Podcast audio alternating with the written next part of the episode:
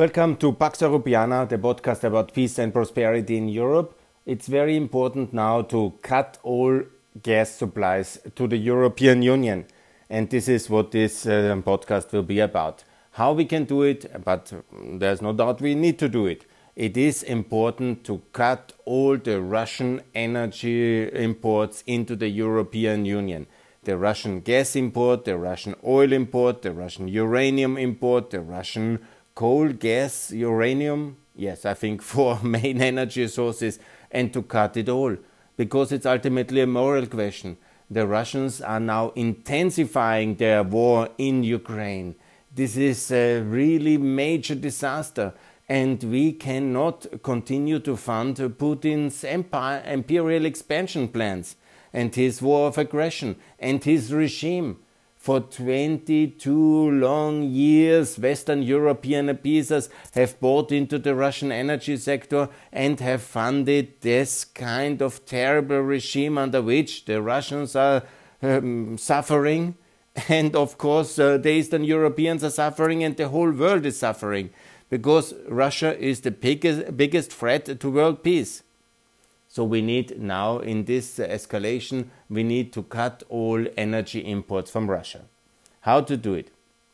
Of course, it will lead to the 11th major crisis since 2008, but you know, we have coped with the last 10 major crises and we will cope with this one as well.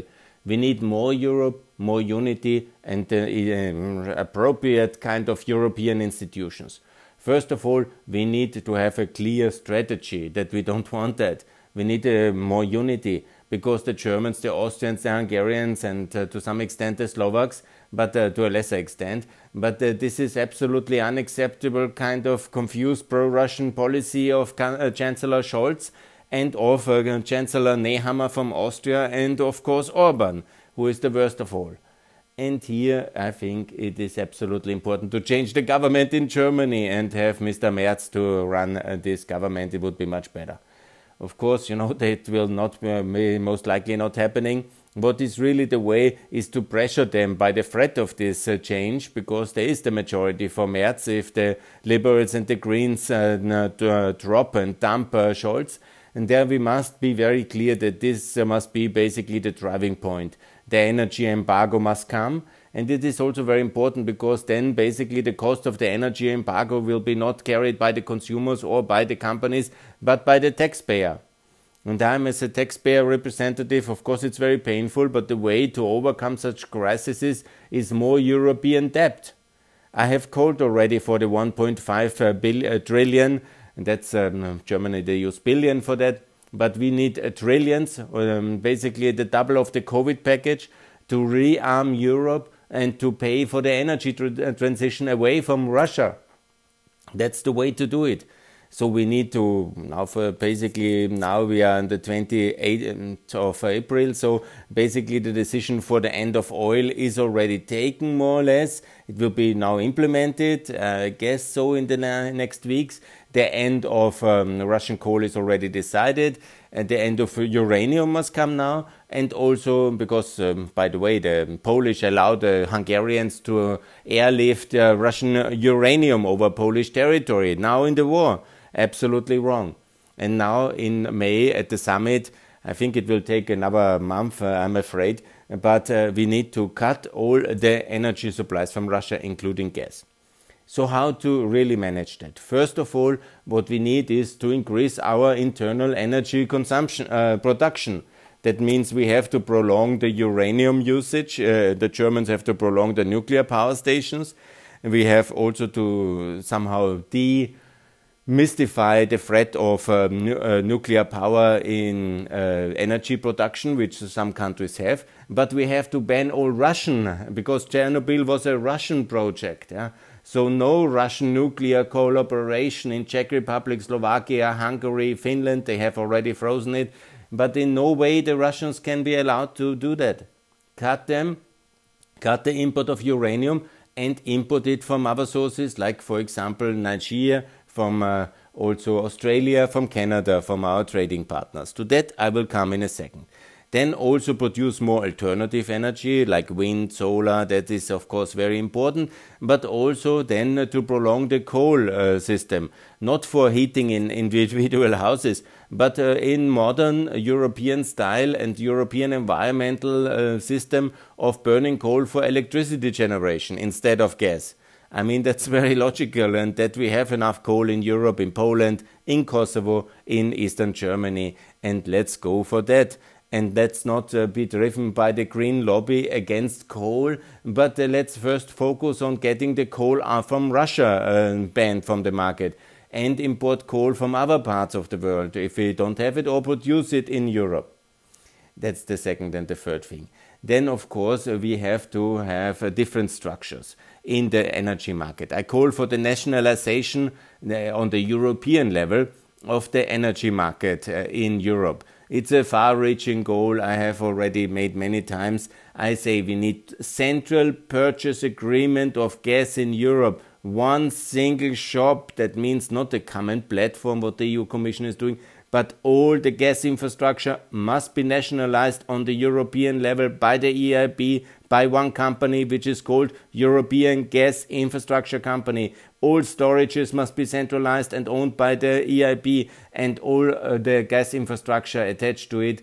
Of course there can be some kind of co-shareholder management yeah you know there must be some mixed system but the authority to rationalize and ration and price uh, regulate the gas market must be given to the European Union under a wartime emergency gas market act that's absolutely important, yeah.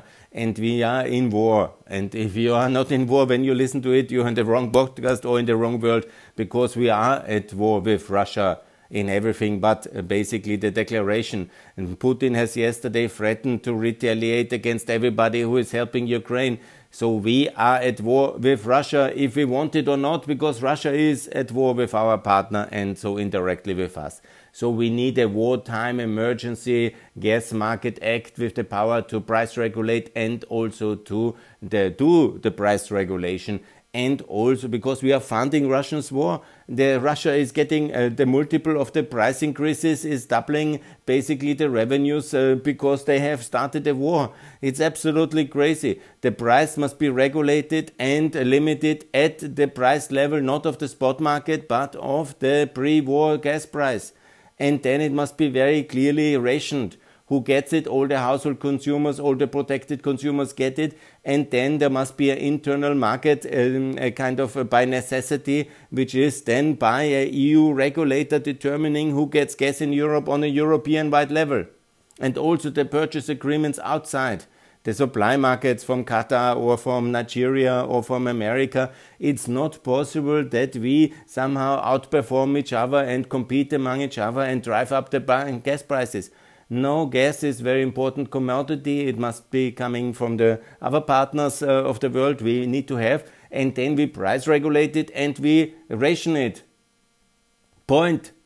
In emergency times, we need to price regulate and we need to ration things. That uh, was always done in the First World War, Second World War, partly as well in the Cold War, and now this is also a wartime situation. And if we then have some, oh, the principles of the market economy, nobody of anybody who claims uh, to be for the market is more pro market than me. be sure about it. But if we are in war, we are in war. And then we need to price regulate the key commodities. And we need also to have a trade embargo that we can then have also the compensation of the companies and we can support the um, consumers and then we need to nationalize it, but on the European level. No more Orbans and Kurz shelling, uh, selling out uh, the Austrian and Russian and Hungarian gas market and whatever, the Fico from Slovakia and all the other corrupt guys. They all sold the gas market out to Russia and they have sold the soul of Europe to Russia and it's never been allowed again. Must be Europeanized. Absolutely. So let's come to the other front, yeah? Because what is very important, the French protectionists have closed Europe from the world markets in the last 10 years, uh, 25 years since 95 when the WTO was created, and we still don't have the very important 10 It's 10. We have 10 regions and major countries in the world with which we don't have a free trade agreement still in 2022. Among them, Australia, a very important Western ally here now in the coalition against Russia. He was in Ramstein. Australia, we don't have a FTA. That's a shame. New Zealand. I mean, uh, who can be more than for us than New Zealand? New Zealand, we don't have a FTA the US, which is again protecting us in this kind of major confrontation in this wartime, and they are basically decisive for the support and for the victory of Ukraine to come. We don't have a FTA. Shame on the left, shame on the right in Europe for this. I could cry. I was fighting so much for TTIP, and now you know it's uh, still not there, and we don't have a free trade agreement. We need a common energy market with the US Obviously, we need it. And no kind of bullshit kind of uh, fracking is dangerous. Yeah? How do you know under which condition the Russian uh, do harm to Siberia? but Russian gas is better than American gas? This is what the left and the right are saying. We need a reasonable energy policy together with our American partners, and also we need to open our agriculture markets. These are the one Australia, second New Zealand, third US. Yeah, then Mercosur, it's ready. Kindly ratify the Mercosur agreement. It's since 2019 ready. The left-wing populist uh, Macron has blocked it. It's an outrage, an outrage for me. And now we are claiming we have a problem with inflation, and we have.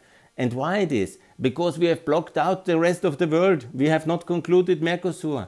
Let's open the EU markets. Let's open the EU markets for America, for Mercosur, for TTIP, for the US, for Australia, for New Zealand, and of course for India. Now was the big run to India between the United Kingdom and uh, Ursula von der Leyen. What's the result? The British want to have a free trade agreement by the end of 2022. We? I hope yes. Pakistan is the next, obviously a huge, important country we support a lot. But can we please also conclude the FTA? Indonesia, and with it, of course, uh, it's uh, the ASEAN market this kind of um, populism which Dombrovskis has put out with the palm oil and all these left-wing green fantasies, yeah, that's really very bad, yeah. all these kind of particular issues, save the Amazonas, save the palm oil, and then we're blocking hundreds of millions of people from our markets, and then we have higher prices because we have less competitive agriculture supplies, and then we say, oh, the world economy is not good. Yeah, because we make a bad policy. That's for Indonesia, that's for ASEAN, that I have India, Pakistan. Yes, and the Gulf Cooperation Council, obviously. That is number 10. And then the African Union. Let's not forget the African Union. Mrs. van der Leyen has started with the African Union Free Trade Agreement as the big partnership agreement. Where, please, is it? have we any time to waste? The COVID is a distraction, the Ukraine war is a distraction, but this is really important. The Africans have a free trade agreement. Why don't we have a, a, free trade agreement with all of Africa? We have with half of the countries about, but we could have with all. The Gulf Cooperation Council, obviously very important to have rapprochement with Saudi Arabia. It's long time ready, but it's not signed because of political issues because we all feel morally outraged by what happens in Yemen, justified so. What happens over there is very bad. And also, we need to have the Kai with China, absolutely. We cannot win with all uh, um, the countries uh, and engage and to improve the world everywhere, yes, by trade. But we need now to contain and isolate Russia, first of all. So, we, need to work with China and with the rest of the world. And we need to do these 11 treaties and we need to do them fast. And this is the very best strategy here to open the um, world, the EU to the world markets, and we get the uranium from Australia, and we get also more from African Union. This is very important to have these free trade agreements, also to reduce the inflationary pressure in the energy and in the agriculture market, compensate for the loss of supplies in energy and agriculture from Russia and partly from Ukraine due to the inflicted war. And we of course have to help Ukraine more to transport the goods uh, towards the European market. That's absolutely important on the free trade one. And let me just say very good, very closely, closing now. The Eastern Front in uh, the next two weeks is the big crisis because Russia is determined to win by the 9th of May and they will continue the war in any case. But they have now, this next two weeks, a big offensive. Oh, it's actually less, it's um, basically only uh, 10 days now and this is really very dangerous. So, and it's now where we need to make decisions. Now where we have to say no to the Russian gas. Now where we have to say courage and supply the uh, Ukraine with the weapons and with the money Ukraine needs. By the way, Ukraine needs the euro. I have made that already so often at uh, this podcast. We all need the euro in the European Union, and we need also to have a clear yes on the 23rd of June for Ukraine in the EU and also Ukraine to recognize Kosovo and also to work much closer together to be much more united as EU 37. EU 37 is just one part of the concept. I will also uh, repeat that um, I have mentioned now the 10 and with China the 11th agreement, which we need, but we also need to extend the EU customs union. That's also very important uh, to extend it now immediately to the Balkans, to Ukraine, um, but also to include, of course, uh, we need to make a courageous offer to Central Asia to break with Russia, to Turkey to be uh, also in our uh, currency um, uh, partnership uh, with a link to the euro to stabilize Turkey and Lebanon and the um, near uh, Middle East inside the customs union, the partnership but also to compete with Russia in Central Asia. It's very important to extend the Eastern Partnership, including the CEFTA agreements and the ACC, in order to make an offer there. But everybody who has followed the 380 podcasts I made already knows all these things already. And if you are new to this podcast, uh, so please, this is the global strategy, also the enlargement of the OECD for all the countries of the free world, because we have to compete. We are really failing. Uh, we have not uh, anybody in the coalition against Russia now for winning the Ukraine war from southern America because the Russians very active there, and we need to compete and we need to break BRICS and we need to make sure that the OECD is competing and it's really successfully competing, and that we really manage uh, to organize the free world much better in unity against the Russian aggression in Georgia, in um, Ukraine, and maybe in the future in Moldova, because that's a big risk uh, now that they will extend the war to Moldova to deflect our attention, and we might fail again to prevent war because nobody is listening to my podcast. It seems the answer is very simple: get Moldova secure, uh, then uh, de-arm this Russian military enclave, and make sure that also there is NATO and EU membership on the horizon in a realistic perspective.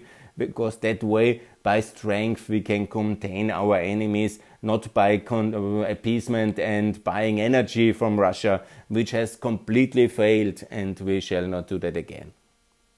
I repeat that we also need uh, to do this energy market together with the accession countries, because from Moldova to uh, Russia, uh, to, to Ukraine, uh, to um, uh, also on the Caucasus, and also, especially in Serbia, Russia is using uh, the um, gas market as uh, its tool to blackmail all these countries into submission. They're doing that on that purpose in Bulgaria. On the other hand, they give then very cheap uh, prices and access to gas uh, to Serbia. So what I say here must be European wide. In a European wide solidarity, we need also to offer and also ask uh, kindly and insist that uh, the gas markets of all the accession countries, especially of Serbia, is also put under European supervision and management, also with the supply guarantee, also with the rationing, also with the price guarantee, and this must be also including all the future EU member countries of EU 37. That is very important. And yes, this is a bit of a stronger Europe. This is a, a more capable Europe, but that's what we need. We cannot continue with the weak policy of the last um, 12 years, always, you know, reacting to the next crisis without a plan. We will definitely manage this crisis, but we should, as in all the last crises, from the financial crisis to the debt crisis, to the um, what was the next one logically chronological the Ukraine crisis of 2014 the um, then the refugee crisis No, the Syrian crisis is, of course, to be mentioned. Then it was the Brexit crisis. Then it was the Trump crisis, the COVID crisis, the Ukraine war crisis. So I'm correct. I miss anybody? Yeah? No, so many crises now we have managed. I counted basically. And of course, the climate crisis. Let's not forget it. What I'm proposing here to reduce and end coal, uh, Russian coal, to end uh, Russian oil, to end Russian gas, is a massive um, point uh, towards a climate friendly Europe. We will be much more greener. That's very good. I cannot understand. Actually, I'm more happy with Habeck in Germany. The Austrian Greens under Gewessler, she is our energy minister, they always claim for the climate crisis, uh, but they say no, uh, we cannot stop Russian gas. so I mean, that's the Merkel line. Uh, we have to fight the CO2 crisis. That's basically the climate crisis. So less CO2, less fossil energy, but Russian gas is the answer. I mean, such a policy she's pursuing since 2011. Yeah, I forgot the Fukushima crisis. Yeah, that was the one. Yeah, and so in the panic of Fukushima, she has ended uh, uh, nuclear. The Greens were very happy. Then uh, for 30 billion, they have ended uh, German coal in eastern Germany and now they have said, but we need for transition reasons for 20 years to buy as much Russian gas as possible because that keeps Putin uh, funded and he can suppress his people and he can wage a war in Ukraine, but just a little one. And so it actually didn't work because Putin wanted more. He didn't want uh, Ukraine at all to join the EU and NATO, and he was ready for mm, deciding it on the battlefield. Now he's losing, he's getting more aggressive and then the Germans and the Austrians and the Hungarians continue to buy his gas. The Commission President, I think, is more rational than Scholz and Nehammer. She has said once and for all, the time of Russian fossil fuels is over, she said yesterday in her televised news conference. And uh, just, you know, the timelines of 2027 is, of course, unacceptable uh, long. And we have to do that now. And we can do that now because now it is the time to do it. Yeah.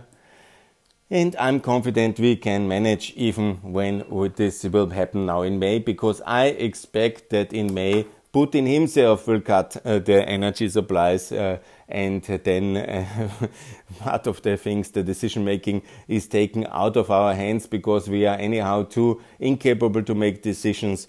And um, Putin will make the decision for us, and we will then hopefully be relatively well prepared because of all the preparations we do actually since 2000. I remember I was sitting with my former MEP, I was working for him in 2000. That's now uh, Uh, basically 22 years ago, we were discussing about European energy independence and security of supplies and the infrastructure necessary for that because of Putin's rise to power. That is 22 years ago. How can anybody explain me that today, on the end of April 2020, we are discussing these issues like we would be all completely surprised? Huh?